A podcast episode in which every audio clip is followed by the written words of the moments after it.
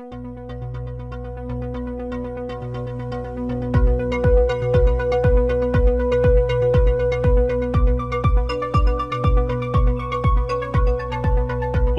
bienvenido a Escuchai, podcast sobre inteligencia artificial. Mi nombre es Simón y me encuentran en arroba artificialsimón en la mayoría de las redes sociales. Estoy junto a mi amigo Diego. Hola Diego, ¿cómo estáis? Hola Simón, muy bien. ¿Y tú? Tanto tiempo que no nos escuchábamos. Tienes toda la razón y tenemos que comentarle a nuestros audio seguidores que por qué hemos estado tan fuera de nuestra programación habitual. Bueno, en mi caso me cambié desde Edimburgo a Londres, sigo trabajando en inteligencia artificial, tema que me apasiona, así que por mi lado estuve ocupado en esa transición. Por mi parte, terminando la tesis del doctorado, me ha mantenido un poco atareado en otros temas, pero ya estamos de vuelta y podemos comentar que se vienen nuevos capítulos de Escuchai. Tenemos bastante material, vamos a volver a tener una consistencia en nuestras publicaciones de nuestros episodios, así que manténganse atentos. Excelente. Un saludo a nuestros escuchas Francisco Donoso y Sebastián Elgueta. Muchas gracias por escuchar Escuchai. Saludos a Francisco y Sebastián entonces. ¿Qué vamos a conversar en este nuevo episodio de Escuchai? ¿Te acuerdas del el episodio donde hablábamos que para entrenar algún tipo de algoritmo de inteligencia artificial necesitábamos un dato de entrada y un dato de salida? O dicho de otra forma, que el dato estuviera etiquetado. Eso lo conversamos en el capítulo 8, donde hablamos de aprendizaje supervisado. Qué buena memoria. ¿Y cuál es la relación con el episodio de ahora? La pregunta vendría a ser, si solo tenemos datos de entrada, donde no existe una etiqueta, uno se preguntará, ¿se puede hacer algo con esos datos? Yo me imagino que ese es el caso de la mayoría de los datos. Generalmente uno tiene datos, pero uno no sabe qué puede encontrar en estos conjuntos de datos. Entonces, ¿habrán técnicas que nos sirvan para analizar datos cuando uno no sabe muy bien lo que puede encontrar? Justamente, sí se puede hacer mucho con esos datos y se usa en el día a día en algoritmos que tú tienes a tu alrededor. Y justamente de eso es lo que queremos hablar en este capítulo sobre aprendizaje no supervisado, o en inglés, unsupervised learning. Perfecto. ¿Tienes algún ejemplo de cómo funciona aprendizaje no supervisado? Pero por supuesto. El primer ejemplo que te puedo dar es los algoritmos de recomendación, por ejemplo, tipo Netflix o Amazon Prime, sin querer dar muchos nombres de empresas que ya tienen bastante publicidad y no necesitan más. Ellos ocupan este tipo de algoritmos de aprendizaje no supervisado para recomendarte un capítulo de algún episodio, de alguna serie, una película que tú vas a estar interesado en verla. Mm. A ellos obviamente les interesa que tú pases el mayor tiempo posible dentro de la aplicación y para eso ellos buscan eh, un objetivo recomendarte lo que, lo que puede ser eh, que te guste a ti. Muy bien, para atrapar tu atención en estos sitios. Mira qué interesante. Eh, otro ejemplo de, de aplicación em, son la detección de anomalías. Por ejemplo, em, en la empresa de manufactura se interesa mucho predecir cuándo alguna máquina va a fallar. Y para eso las empresas generalmente tienen muchos datos de cuando las máquinas funcionan bien. Entonces, lo que se hace es identificar cómo funciona una máquina cuando funciona bien y detectar cada vez que hay puntos o datos que se desvían mucho de este funcionamiento normal. Entonces, eso se llama detección de anomalías y sirve mucho para detectar cuando algo va a fallar. Y se ocupa también en seguridad informática, se ocupa también en la banca, en la detección de fraudes. Generalmente se, se entiende muy bien cuando todo funciona normal y se analiza los nuevos datos para ver cuán desviados están en función del funcionamiento normal. Otro ejemplo que te puedo dar es la reducción de, dimensional, de dimensiones. Primero, ¿me puedes explicar qué es una dimensión? ¿Qué se entiende por una dimensión? En términos matemáticos, vendría siendo una variable aleatoria dentro de tus datos, vendría siendo una dimensión. Ya, y en términos simples. ¿En español simple? Vamos para allá. Esto puede ser un dato de una, variable de entrada o de salida. Como hemos hablado de para ponerte un ejemplo, cuando hablamos de las imágenes, por ejemplo, tú tienes como dato de entrada una imagen que está hecha por píxeles. Simplifiquemos esto y llevémoslo a una imagen blanco y negro, que es solamente un número entre 0 y 255, donde 0 es el color negro y en 255 es blanco. Y los valores entre medio son los grises, que te pasan desde el negro al blanco. Pensemos en una imagen de 10 por 10, píxeles, entonces 10 píxeles en el eje X y 10 píxeles en el eje Y de esta imagen bidimensional que te hace al final 100 píxeles, ¿no es cierto? Entonces cada uno de estos píxeles, que son la entrada a tu algoritmo, se denota como una dimensión. Ya. Ahora, también este algoritmo, por ejemplo, estamos haciendo clasificación y queremos clasificar si hay un gato o no hay un gato en esa imagen, eso necesitamos solamente una dimensión que tiene un valor de 1 si es que el gato existe y tiene un valor de o tiene un valor de 0 si el gato no existe. Entonces, un algoritmo que te diga si existe sí o no de forma binaria un gato en esta imagen tiene una dimensión de salida. Ahora tú puedes ver que dimensión de entrada 100 píxeles y cada uno de estos píxeles tú tienes un valor de entre 0 y 255. La combinación total de imágenes que tú puedes generar. Son chorrocientos píxeles. Sí, escapa a cualquier tipo de, de memoria que, que, donde los podamos eh, almacenar y, y, no podemos buscar en este, en este espacio tan grande. Entonces la reducción de dimensionalidades vendría a hacer la idea de, por ejemplo, de todas las imágenes de gatos que nosotros podemos encontrar en blanco y negro en este caso, Todas ellas tienden, por ejemplo, a tener dos círculos que son los ojos, algo, un objeto medio triangular que puede ser la nariz y quizás una forma, una línea que sea la boca, por ejemplo. Entonces lo que buscaría la, la reducción de dimensiones es que en vez de decir que o saber que hay un gato dentro de, esta dimensión, de, este, de estas 100 dimensiones, ahora solamente con ver a unas pocas de estas dimensiones o un conjunto que entre ellas tengan algún orden, poder decir ahora, sí, aquí hay un, hay un gato. Entonces ahora podemos quizás con 10 o quizás con menos, con 5 de estas dimensiones, de estos píxeles, podemos ya saber si es que eh, con, un, con, un, alto grado de, de efectividad, si es que existe el gato o no. Entonces lo que logramos con estos algoritmos es ahora tener algo mucho más manejable. Y esto sirve en el fondo como casi un preprocesamiento para otro tipo de técnicas.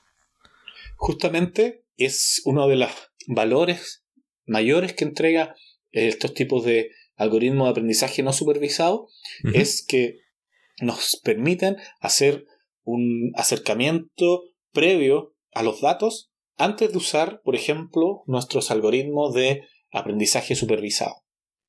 Es, una, es una cadena bastante típica en Machine Learning, aprendizaje automático, o en algoritmos de inteligencia artificial, donde primero se preprocesan los datos en forma no supervisada para obtener este tipo de relaciones o de reducir las dimensiones y después aplicar nuestros algoritmos supervisados. Perfecto. Ahora, Diego, que hablamos de los ejemplos de para qué nos sirve el aprendizaje supervisado, en qué casos los podemos usar.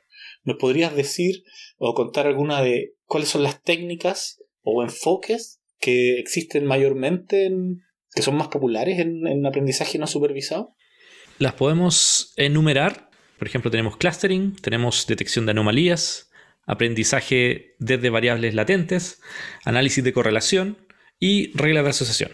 Esos son los enfoques que vamos a tratar de explicar en este episodio. Simón, ¿qué, nos puedes contar acerca de las técnicas de clustering o de segmentación? Mira, es una de las técnicas más populares, más usadas, en aprendizaje no supervisado. El clustering o segmentación, también a veces llamado agrupamiento, donde la idea es donde se agrupan las cosas que se parecen más entre ellas y se separan las que son distintas.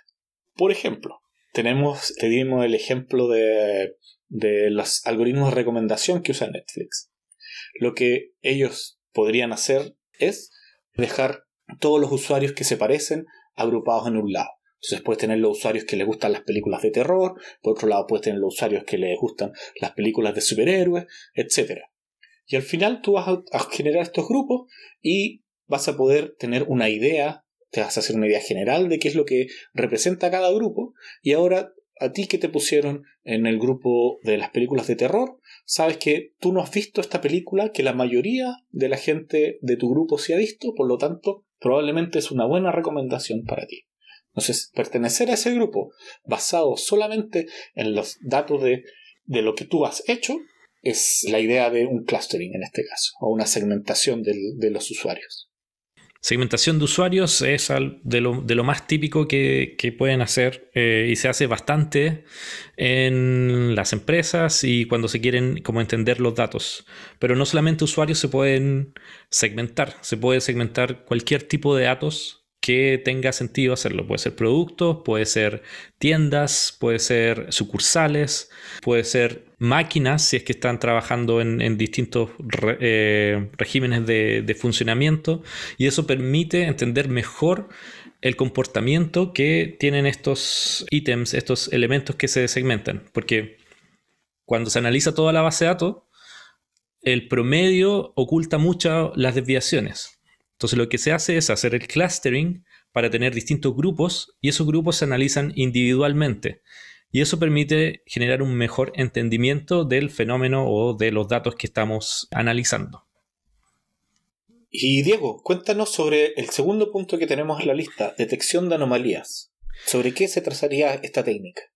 Los algoritmos de detección de anomalías nos sirven para identificar comportamiento eh, anómalo de un fenómeno. Por ejemplo, en fraudes bancarios, generalmente el banco va a tener un, va, a tener un entendimiento, un patrón de cómo nos comportamos, cuándo, en qué, en qué época del mes nos transfieren porque nos depositan algo de dinero, en qué más o menos los rangos que estamos acostumbrados a gastar, eh, las frecuencias, qué, días de la semana, cuántos días de la semana retiramos dinero, cuántos días pagamos o en qué supermercados pagamos. Entonces, cuando hay un dato que se desvía de esto, que, es raro, que por ejemplo sacamos dinero en un cajero automático que está muy alejado de donde siempre sacamos dinero o sacamos montos que bordean el límite permitido en días consecutivos. Eso llama la atención si lo comparamos con los patrones que nosotros ya hemos venido generando o experimentando. Y es ahí donde estos algoritmos pueden detectar estas desviaciones. Y nos interesa porque podemos ser víctimas de un fraude bancario o una máquina puede empezar a fallar porque se desvía del funcionamiento normal que estamos acostumbrados a, ver en su comportamiento. Tú, tú, no le dices al algoritmo qué es lo que estás buscando, pero le dices o lo que esperas es que te identifique ciertos patrones que se desvían del comportamiento normal. Tengo otro enfoque que te puedo comentar sobre eh, aprendizaje no supervisado, eh, el cual es aprendizaje de variables latentes. ¿Qué significa? ¿Qué estoy aprendiendo harto hoy día? ¿Qué es una variable latente? Mira, qué buena pregunta y ojalá que los que nos escuchan también eh, tengan esa misma curiosidad que tienes tú y estén aprendiendo. Una variable latente es, es una variable a la cual nosotros no tenemos acceso directamente. Es una variable que existe en el sistema o existe en los datos, pero tú no tienes una forma de medirla, de cuantificarla directamente. Ok.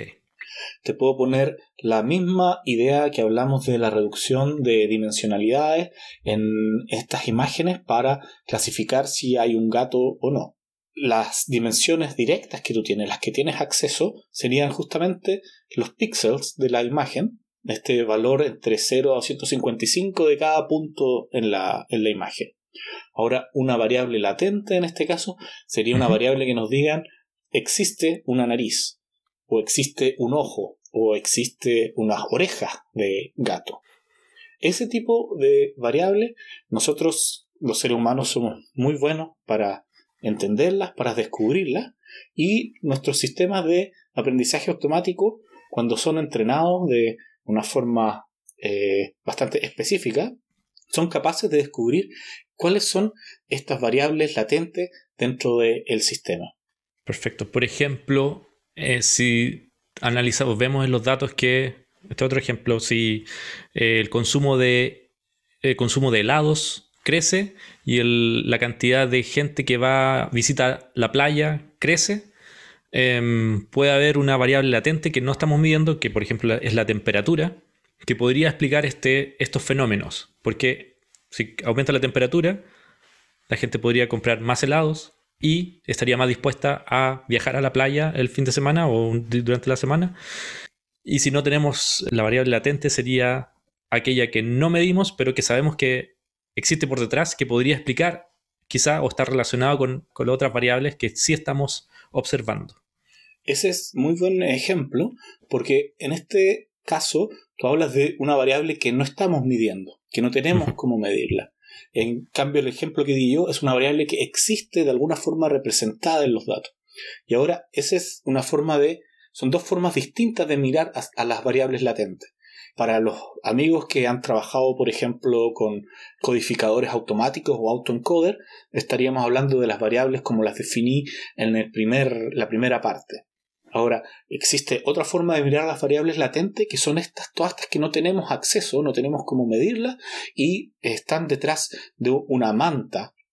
Eh, lo que eh, algunos científicos como Carl Freestone eh, ha, comentado como la manta marcoviana, donde tú no tienes acceso a estos datos, que tu cerebro, porque él trabaja en estas teorías del cerebro y del principio de la energía libre, donde uno maximiza la entropía de la predicción del siguiente eh, estado donde uno va a estar y esto se basa en descubrir, entender las variables latentes que en este caso representan a las que no tenemos cómo medirla.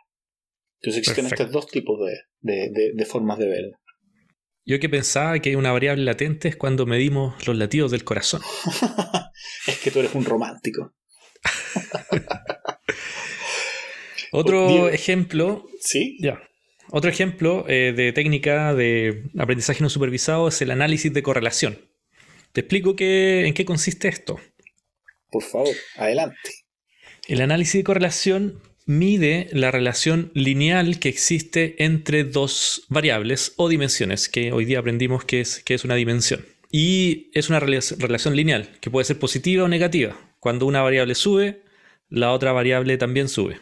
Cuando una variable baja, la otra variable también baja. Es una correlación directa. Pero también puede suceder que tenga una correlación, una correlación inversa. Lo que significa que cuando una variable sube, la otra variable baja. Por ejemplo, cuando baja la temperatura, sube el nivel de consumo de energía. Eso es una correlación inversa. El ejemplo anterior, cuando aumenta la temperatura, aumenta el consumo de de refrescos o de helados. Eso es una correlación directa. Pero hay que hacer ojo, hincapié en que esta es una relación lineal, lo que significa que dos variables pueden estar, estar relacionadas, pero que el análisis de correlación no nos va a entregar la información necesaria para identificar esta, esta relación o dependencia entre dos variables, porque pueden estar correlacionadas o relacionadas no linealmente, lo cual podemos conversar en un episodio en el futuro. Bueno, hemos hablado en, episodios anteriores sobre causalidad, donde comentamos una de las máximas que más nos, gustan a nosotros, que correlación no implica causalidad. en este caso lo que quiere decir esta, esta, esta frase es que fenómenos que ocurren al mismo tiempo no necesariamente tienen una relación de causa entre ellos. Y hemos comentado otras veces, esta página web donde existen estas relaciones espurias, donde existen eh, datos que están, o fenómenos que están correlacionados, que causan, que llaman mucho la atención, pero donde obviamente no existe ningún tipo de eh, causalidad. por ejemplo, el caso de las películas que Nicolas Cage ha protagonizado por años, está directamente relacionado con el número de gente que se ahoga en las piscinas en Estados Unidos. Correlación no implica causación, eso espero lo tengan súper claro, porque es muy fácil sacar conclusiones donde no las hay. Y nosotros como humanos, nuestro cerebro está entrenado evolutivamente para identificar patrones. Somos muy buenos en identificar patrones, pero eso no implica que los patrones que identificamos sean o tengan sentido o, sean persistentes en el tiempo. Nuestro cerebro está sesgado, por decirlo así, gracias a la evolución. Así es que hay que tener ojo con los patrones que reconocemos en el día a día. Muy buen punto, muy acertado. Sobre todo hoy en día con estas cosas que vemos por eh, la televisión o la internet sobre gente que cree que la Tierra es plana o que las, que las vacunas vienen con un chip o cosas así, simplemente porque les hace sentido a ellos de forma local, pero no tienen ninguna relación de causalidad una con la otra. Por lo tanto, es o mayor evidencia. Sí. Eh, y por último, podemos comentar eh, las reglas de asociación para identificar ítems que van en conjunto. Esto es muy útil cuando, por ejemplo, si uno tiene varios productos y quiere ver qué cosas los clientes están comprando en conjunto, esta es una, súper buena técnica para identificar eh, cosas que naturalmente los clientes compran en conjunto. Por ejemplo, el pan y la mantequilla. Eso naturalmente va a aparecer en, desde el análisis de, de, los datos, pero podrían haber otras combinaciones que pueden ser más útiles. También sirve en las atenciones. Puede ser atenciones de salud o atenciones de cualquier otro tipo que tenga una empresa. Si uno analiza las consultas que llegan y cuáles, cuáles serán las consultas futuras de los mismos usuarios, se puede hacer un análisis para, por ejemplo, resolver las consultas futuras en, la primera, en el primer punto de contacto. Entonces, eso implica una optimización de los recursos porque el call center o el, servicio al cliente va a estar más desocupado porque se sabe que son las cosas que el cliente pregunta generalmente en conjunto o eh, a, lo largo del tiempo. Es, es una técnica que se ha utilizado bastante, se sigue utilizando, pero eh, ha perdido un poco de espacio en las últimas décadas debido a que no generaliza muy bien a dominios, dominios grandes, donde eh, la cantidad de datos es mayor, donde estas reglas se generan, se pueden generar, pero son muy complejas de revisar por una persona y no y requieren mayor tiempo de computación cuando hay alta dimensionalidad en los datos también. Cuando hay muchos datos, esto, se, vuelve más complejo de, procesar, por un lado, porque requiere el procesamiento de matrices grandes, eh, y por otro, encontrar qué cosa tiene sentido y qué cosa no tiene sentido. Cuando uno tiene miles o millones de productos o de, ítems, se vuelve muy, muy difícil identificar qué es importante y qué no. Pero hay técnicas para, para hacerlo. Oye, Diego, ahora que hemos hablado de los enfoques o de estas técnicas sobre aprendizaje no supervisado, te quiero llevar al lado de la implementación, a que discutamos un poco cuáles son los algoritmos más utilizados dentro de, este, este, de, estos, métodos. Eh, para eso quería yo partir con un algoritmo de clustering que fue de haber sido probablemente el primero que utilicé em, sobre Machine Learning y que es el K-medias o el K-means en inglés. Es un algoritmo eh, bastante estándar para hacer clustering o agrupamiento, donde básicamente dividimos estos datos que tenemos en un cierto número de grupos y ese número vendría siendo lo que está representado por esta letra K, eh, donde tú puedes predefinir el número de agrupaciones que tú vas a tener y después vas poniendo los datos si es que pertenecen o no a, este, a este clúster basado en una función de distancia que tú tienes que definir. Ahora, generalmente se define la función de distancia por alguien que es un experto en el, en el dominio de los datos y también el número de clúster quizás es definido por el tipo de tarea que tú quieres realizar. Ahora, hay extensiones de este algoritmo donde esta función de distancia puede ser genérica y donde eh, este número de, agrupaciones eh, también puede ser obtenido a través de los datos. Una de las formas de saber cuál es el número óptimo de grupos es, por ejemplo, con la medición de el que se llama el codo de la, de la distribución. En este caso, tú cuantificas el error de, la, de, de los datos de pertenecer a cualquiera de los otros eh, eh, grupos, pero cada vez que tú vas agregando más grupos, este error se tiende a estancar. Entonces el valor óptimo es justo cuando viene como esta curva que se ve como una línea horizontal que va de arriba hacia abajo y al momento dobla, digamos, hacia la derecha en tu gráfico y en ese momento tú encuentras que en ese codo está justamente el, valor óptimo de, los clusters. O sea, si tenemos 100 datos y hacemos 100 clusters, tenemos error cero. Claro. Pero obviamente no nos sirve de nada tener no. Eso. Y si te vas al otro extremo y tienes solo un clúster donde todos los datos están ahí, tienes un error máximo. Entonces tienes que buscar este valor eh, intermedio.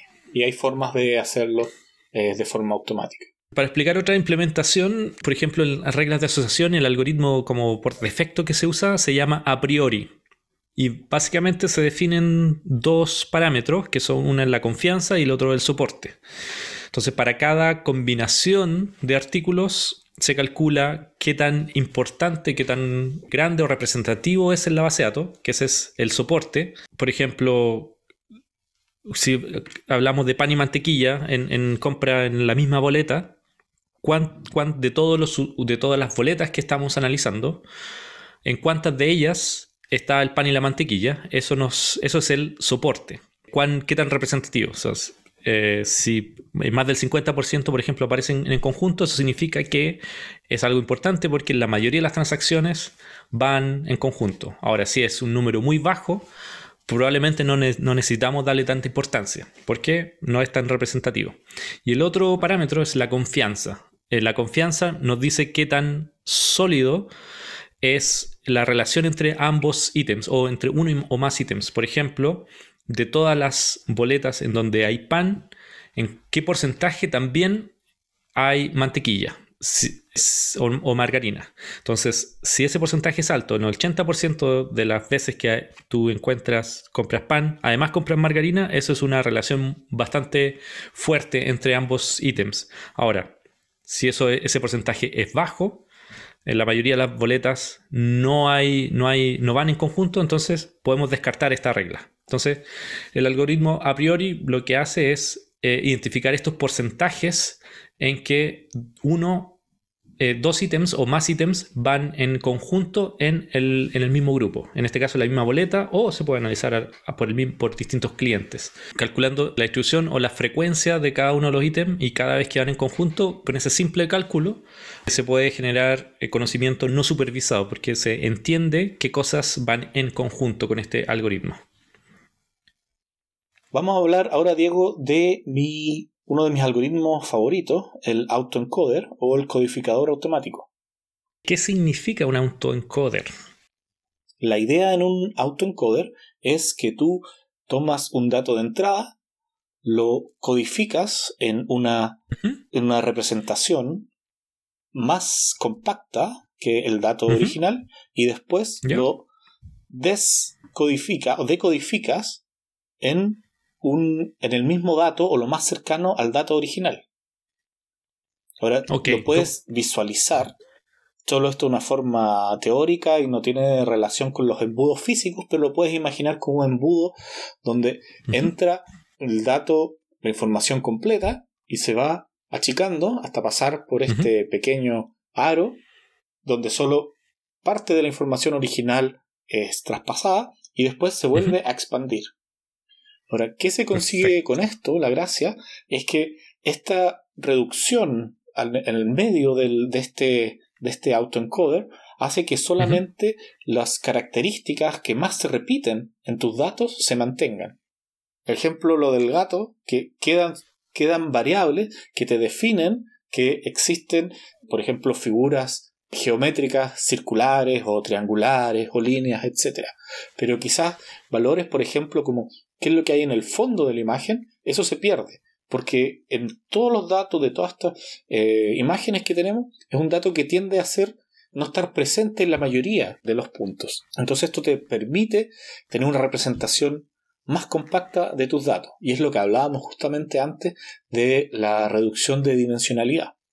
Y uno de los usos más comunes es eh, entrenar este algoritmo de inteligencia artificial, este autoencoder, y después cuando vas a hacer supervised learning, en vez de usar el dato completo de esta imagen donde cada píxel es una dimensión, ahora puedes usar una definición, eh, una representación más pequeña.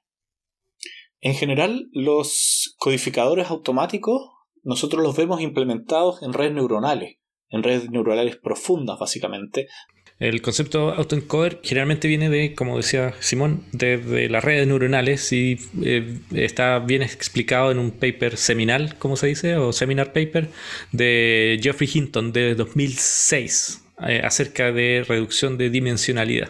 Y ahí habla o presenta los autoencoders en sociedad. Diego, estamos terminando el capítulo. Ha sido un muy, muy interesante capítulo sobre aprendizaje no supervisado. Y estamos ya en la sección donde tenemos algunas recomendaciones para nuestros eh, fieles escuchas. ¿Qué nos tienes en este capítulo, Diego? Sí, y la recomendación que traigo es un cómic que se llama Tenemos que hablar sobre inteligencia artificial. Y en este cómic explica varios ejemplos, los fundamentos, los horizontes, utopías y los riesgos y oportunidades que tiene la inteligencia artificial, pero a través de un cómic.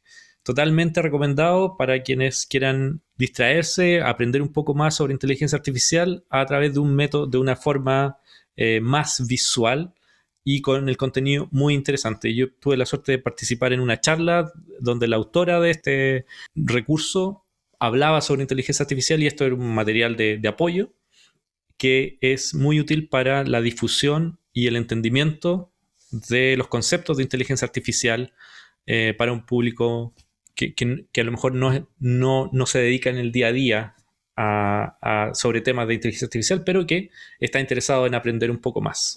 Totalmente recomendado. Tenemos que hablar sobre AI. Súper, con un lenguaje más accesible. Me gusta mucho este tipo de, de acciones. Está en español. El sitio web es we need to talk.ai, we need to talk.ai, eh, .ai, y se puede descargar el PDF en español. Vamos a dejar el link en el sitio, en nuestro sitio web escuchai.com. Perfecto. Yo lo que te traigo en este capítulo es un libro sobre eh, análisis de eh, texto que se llama Analítica Textual, una introducción a la ciencia y aplicaciones del análisis de información no estructurada. Y su autor es alguien muy cercano a mí, es mi profesor de la, de la Universidad de Concepción, es de profesor John Atkinson. Y para todos los que estén interesados sobre aprender en, esta, en, la, el análisis de información no estructurada, se lo recomiendo ampliamente. Lo pueden encontrar en Amazon en su versión Kindle. Eh, está en español y pronto a sacar una versión en inglés. Y con estas recomendaciones hemos llegado al final de este nuevo episodio de Escuchai. Espero les haya gustado. Y como es costumbre en nuestros episodios, terminamos con un chiste que para este episodio queda a cargo de Simón. Simón, el el micrófono es todo tuyo. Jefe, jefe, los computadores están actualizados. ¿Los revisó todos? Sí, jefe. ¿Uno por uno? Uno.